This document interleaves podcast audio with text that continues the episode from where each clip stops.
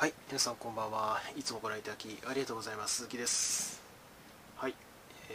ー、まあ昨日からあ日記をね、まあ僕にとって YouTube 日記みたいなものなので、マイペースでこれからもやっていければいいかなというふうに思うんですけど、うーん、まあちょっとお一段落しまして、えー新たなお仕事を見つけるのにですね、まあここにも自分が関わりたいなぜひ関わせていただきたいなというふうに思える企業が今回初めてなんじゃないかと思いますけど見つかったので、えー本当に良かったなというふうに思うんですがまあその話はさておきちょっと久しぶりに相場の話をしたいかなというふうにも思っています。まあ、あの前回の昨日の映像で申し上げたんですけど別に追ってなかったわけではなくてもちろんポジションもそこそこ持ってますから、まあ、やっぱりちゃんとね管理しないと。気が付いたら大損してたとこ絶対あってはいけないのでそれは見てたんですけどまあ含み損はあるはあるんですけども全然その懸念するレベルじゃないなっていうところと、まあ、キャッシュもうーん50%ぐらいかなあるのでうーんまあ心に余裕がある状態で、えー新たな仕事を見つけるっていうところに、えーまあ、集中してたわけなんですけども昨日の状態で時に、えーちょっとだけあの新たにポジションを追加しました、えまあ、決算が、えちょうど決算シーズン迎えているっちゃ迎えてますよね。でまあいわゆる SARS ですね。あのビジネス SARS ですね。の銘柄をちょっとだけ買いました。まあこれはもうチャートを見てあるいはショートレーシオなんかを見てっていうのはまず一つとまあもちろん昨日も申し上げたんですけど皆さんも周知の通り、えーまあなんでしょうね景気回復局面に改めて入ったかなと。まあその景気回復局面というか、まあ、特に入ってるんですけど相場の環境がその株価が下落する懸念材料が減りましたよね。数日前から。で今日も物価指数 CPE かな。の方があ予想よりもかなり上がっていたと、まあ、やっぱりコストプッシュっていう傾向が顕著に出てるわけですよね、まあ、そうなると、まあ、やっぱり債券は売られるし、まあ、これは僕は債券の売りのポジション相変わらず握りしめてるんですよ。で多分うんまあこれはうん長い目で見て上がっていけばいいかなっていうポジション取り方をしているので全然あの気にしてないですし、えー僕の見立ては間違ってないと思うんですけど上がってると。で となると株の方買いますよね。で株の方も上がってると。いうわけで僕にとっては非常にプラスの状況になっているわけでございますね。でその上でのそのチャートを見た上で、えー話ですね。え毎回その申し上げている通りまずガバナンスなりマクロの話があってでその上にマーケットっていうものがあってでその上に個別銘柄ってモメンタムっていうものが上がれば、まあ、これが下地から順にねあの積み上がっていくのが、まあ、値動きだと僕は思っているのでで まあそれぞれまず下からちゃんと見ていった上で判断してるっていうことですごすごいなんか AMC なんかも上がってますけど、まあ、僕はああいう銘柄買わないのであれ暗号通貨も買わないので、えーまあ、爆上げの利益その恩恵に預かるってことは、まあ、ないんですけど爆損もしないのでその代わり、えーまあ僕にとってはそういうスタイルでなるべく損をしないっていう損をしないで運用するっていううんスタイルで徹底してやってるわけなんですね。でその通りに現状なってるというところです。でまあね相場のところはざっくりそんなところから、まあ、もちろんその細かいねあの年金ファンドが最近まだ握りしめてるとかそういう話も、まあ、皆さんも周知の事実だと思うんですけどもしてもいいと思うんですが、まあ、僕もちゃんと情報あの相場しっかり見るようになろうっていう状況に心構えにまだ切り替わってないのであのその辺の話はとりあえず保留しておこうかなというように思ってますね。でもう一つお話今日したいなと思ったのはうーんまあ学生向けの使用し学生というか学習者向けのあのもう一つのチャンネルでは今日上げたんですけどまあ一応合格をいただきましてでまだ契約、まあ、合格はいただいたんですけどじゃあその雇用の条件、えー、待遇とかっていうのの細かい詰めるところっていうのはこれからなんですよね。でまあそのこっち社会人向けのチャンネルっていうことですから改めてそれがいかに大事かということを学生向けのチャンネルのようにお話しする必要は全然ないと思っているんですけどだどういう基準で今回僕はその企業を選んだのかなっていうことをちょっとお伝えしたいなというふうに思ったわけです。その雇用条件とか待遇っていうところを含めてでまずですね今回僕はデータサイエンティストとして、えー、ありがたくもポジションをまあ、いただいたわけなんですけど、えー、基本的にフルリモート OK なんですよね。でまあ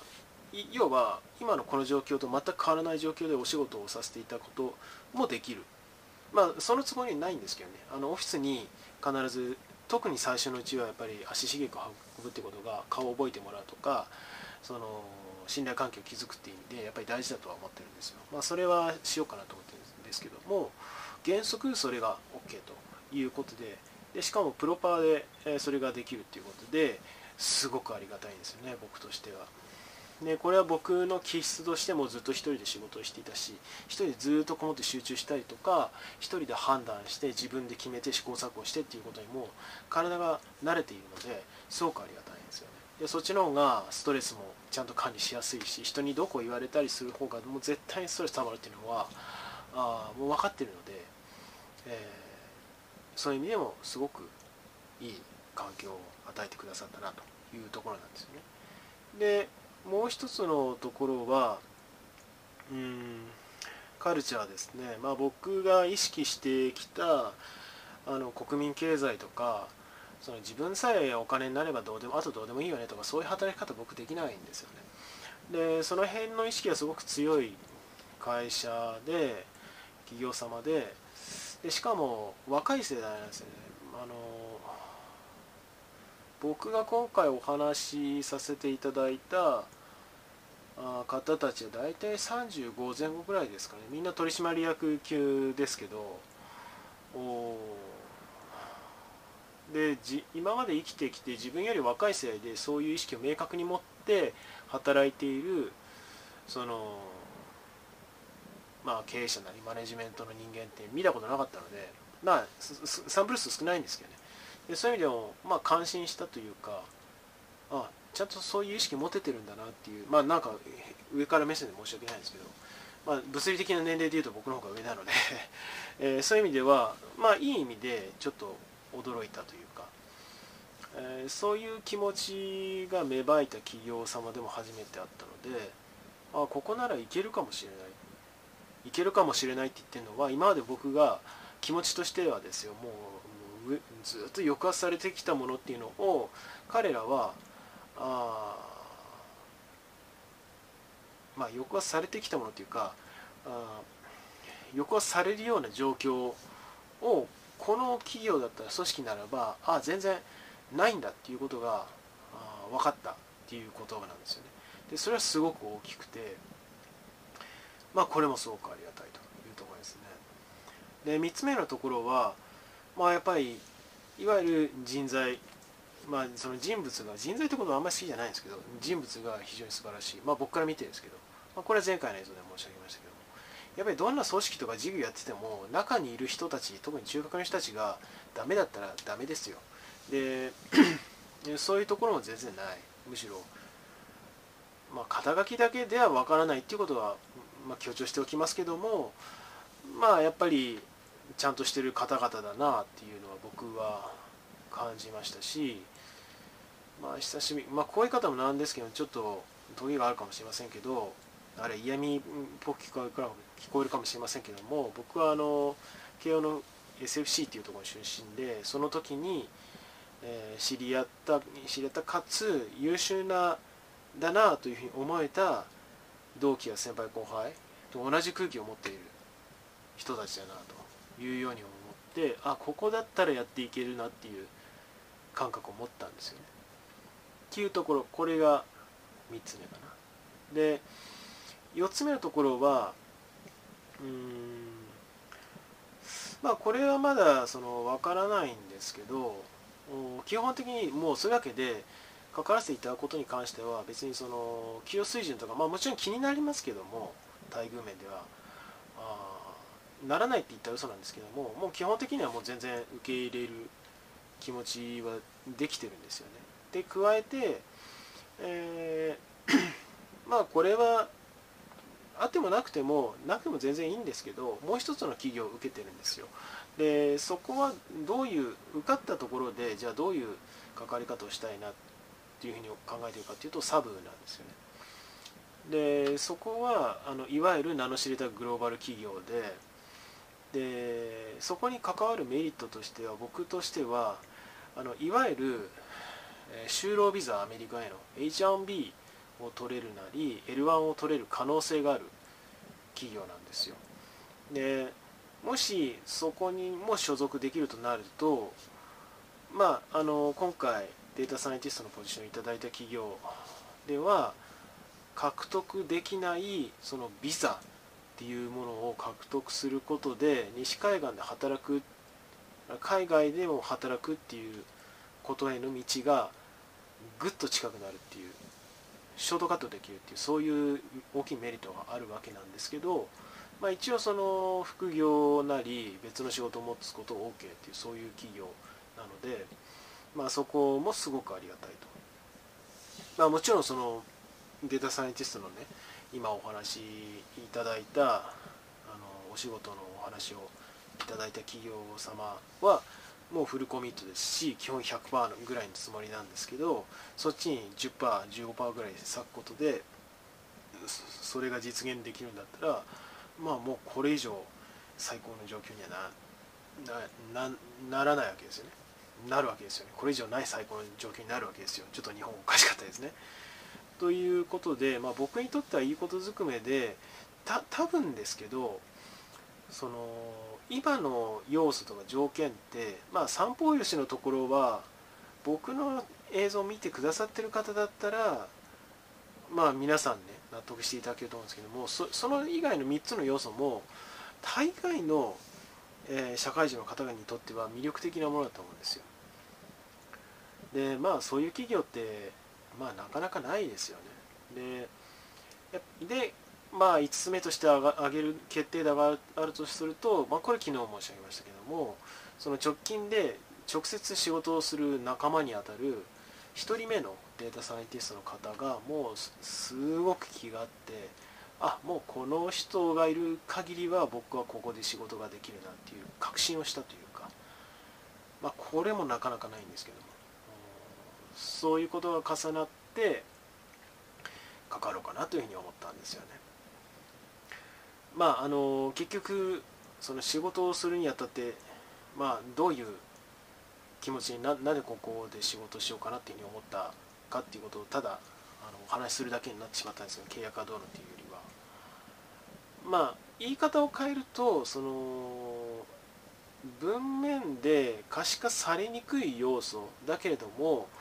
すごく大事な要素っていうものが魅力的なものがたくさんある企業で僕にとってはですよ。でおそらく繰り返しますが多くのこれ今のお話を聞いてくださった皆さんから見てもあいい企業だなって感じてくださるような要素だと思うんですよ僕は、えー、まあ、そういうところを考えるとやっぱりかその文文明明文化されにくい要素ってすごい大事だなって改めて思ったわけですよね。でもちろんそれは最初から意識してますよ。でそれを一つ一つクリアできてる企業ってまあなかなかないよなっていうふうに改めてね思うところなんです。